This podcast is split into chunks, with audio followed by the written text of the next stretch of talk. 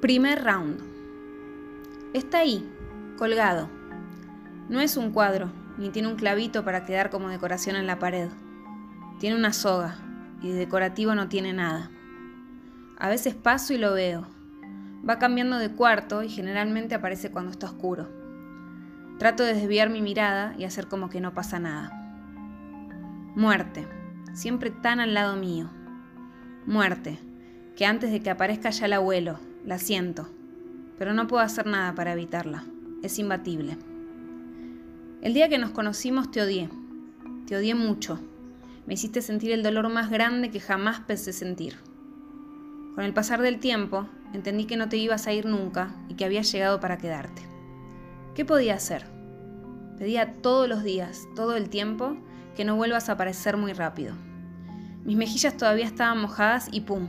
Ahí tirada en el piso me volví a zapatear, sin piedad, sin darme un respiro. Lograste noquearme y hasta por un rato dejarme inconsciente. La gente me veía, me hablaba, estaba ahí para mí, pero yo, nada, inconsciente. Un día, no sé cómo ni por qué, me desperté. Lo peor es que vos seguías ahí, seguís acá.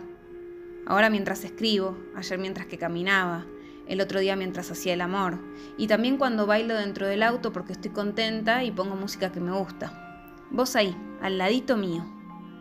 ¿Qué estarás esperando para dar tu próximo golpe? ¿Quedaré inconsciente también esta vez?